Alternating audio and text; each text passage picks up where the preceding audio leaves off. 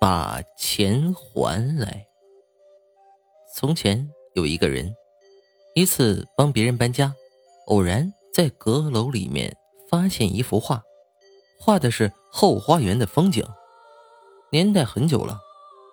现在这个宅子也不再是一家人住，但风景还是差不多。他注意到画上面那棵老枫树画的很奇怪，所有的叶子都朝着地上的一个地方。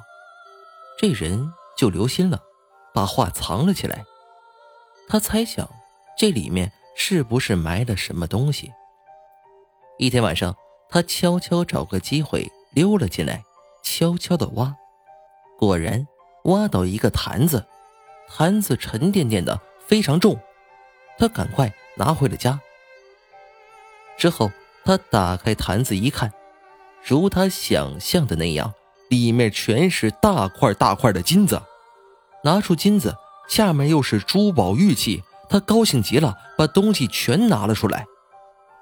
但这时，看到了坛子的底部，上面写着鲜红的字。还我钱来！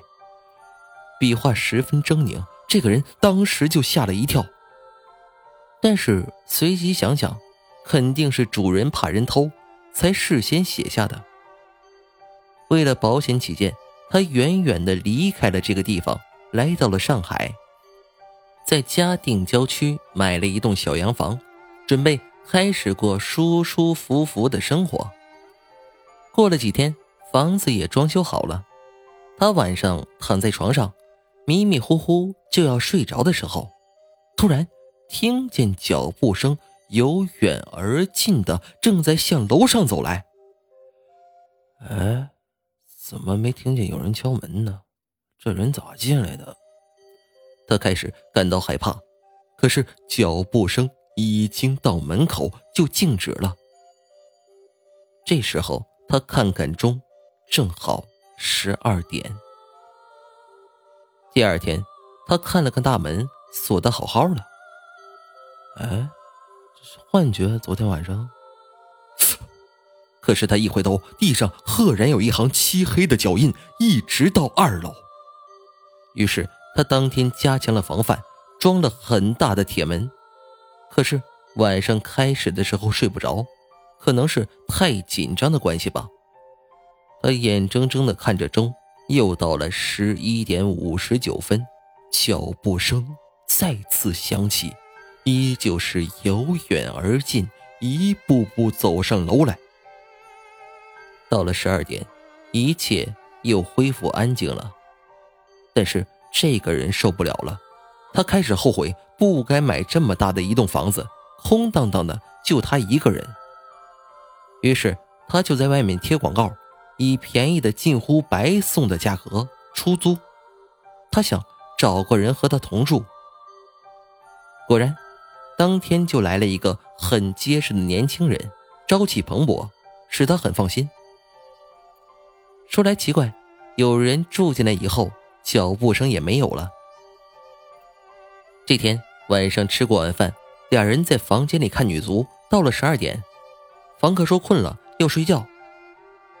哎，你不说去洗澡吗？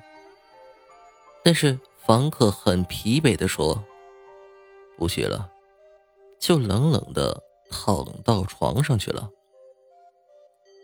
哎，这年轻人就是不爱干净，你不洗我洗。于是他就去洗澡，刚刷了牙，就感觉地上进水了，低头一看。血血，是满地的鲜血，从浴室那边流过来的。他拉开帘子一看，那个房客就躺在浴缸里，脑袋已经歪在一边了，人已经死了。这这这怎么回事？刚才跟我看球那个，在房间睡觉那个，现在他不敢再想了。偏偏这个时候。久违的脚步声又响起来了，从睡房那个方向缓缓的向他走来。他透过毛玻璃，仿佛看到是房客的身影。那房客两只手像断了一样垂在胸前，摆来摆去，他吓得不行了，把能想到的东西全部拿了出来，放在门口，死死的堵住浴室的门。他此时心里还在狂跳，这时候又听见身后传来脚步声，他仿佛感觉后面有人站起来了。他不敢往后看，可是他看到了镜子，镜子里面那个应该死去的房客现在已经站起来了。头依然耷拉在胸前晃来晃去，两只手伸出来。他刚想跑，可是发现门已经被他堵死了。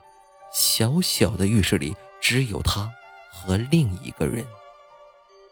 第二天，人们发现房子的主人死在浴室里，镜子上用鲜红的血写成四个大字：“还我钱来。”